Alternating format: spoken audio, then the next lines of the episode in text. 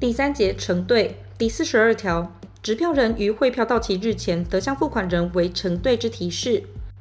第四十三条，承兑应在汇票正面记载承兑字样，由付款人签名。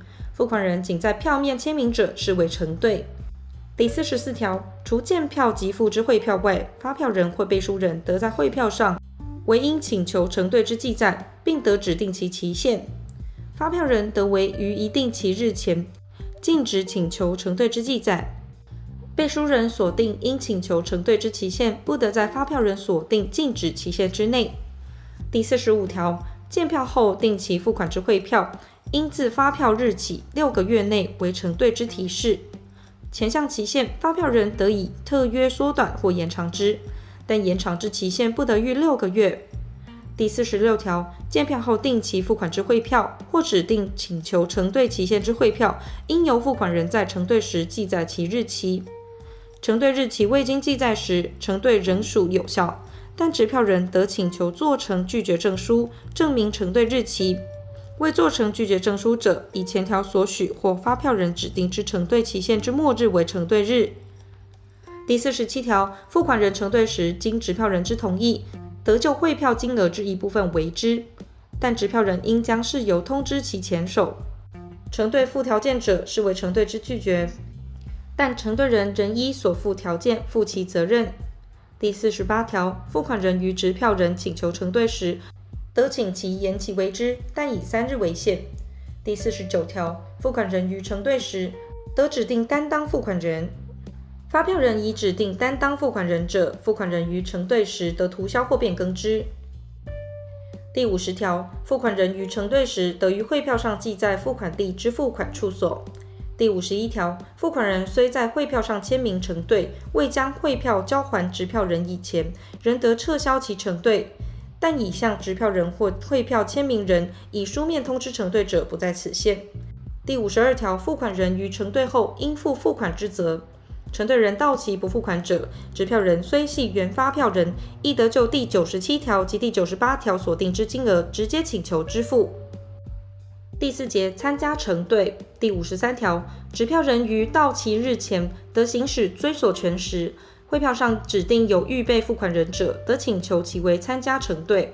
除预备付款人与票据债务人外，不问何人经执票人同意，得以票据债务人中之一人为被参加人而为参加承兑。第五十四条，参加承兑应在汇票正面记载左列各款由参加承兑人签名：一、参加承兑之意旨；二、被参加人姓名；三、年月日。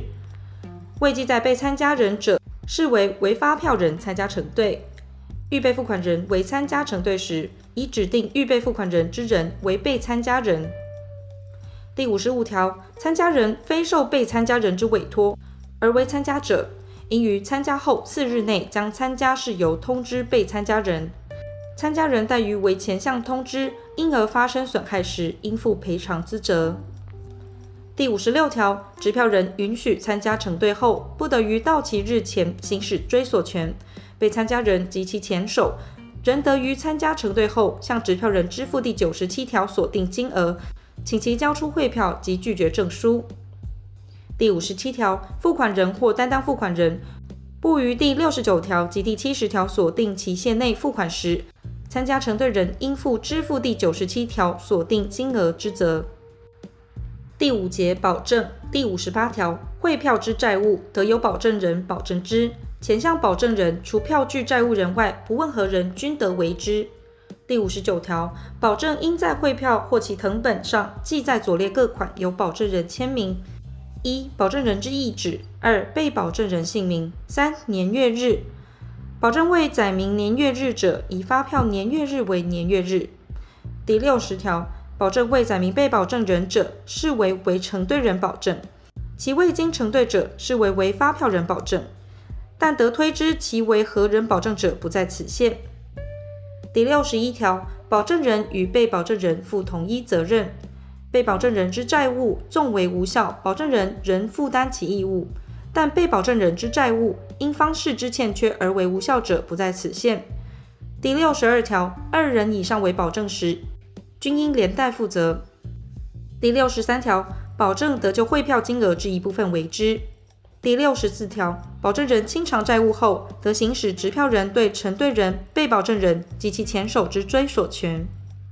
第六节到期日第六十五条，汇票之到期日，应依左列各式之一定之：一、定日付款；二、发票日后定期付款；三、见票即付；四、见票后定期付款。分期付款之汇票，其中任何一期到期不获付款时，未到期部分视为全部到期。前项视为到期之汇票金额中所含未到期之利息，于清偿时应扣减之。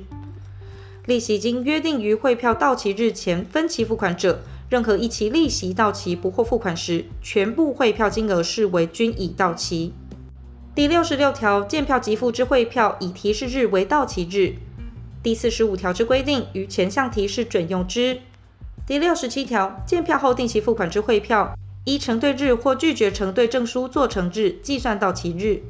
汇票经拒绝承兑而未做成拒绝承兑证书者，依第四十五条所规定承兑提示期限之末日计算到期日。第六十八条，发票日后或见票日后一个月或数个月付款之汇票，已在应付款之月与该日期相当之日为到期日。无相当日者，以该月末日为到期日。发票日后或见票日后一个月半或数个月半付款之汇票，应依前项规定计算全月后加十五日，以其末日为到期日。票上仅载月初、月中、月底者，为月之一日、十五日、末日。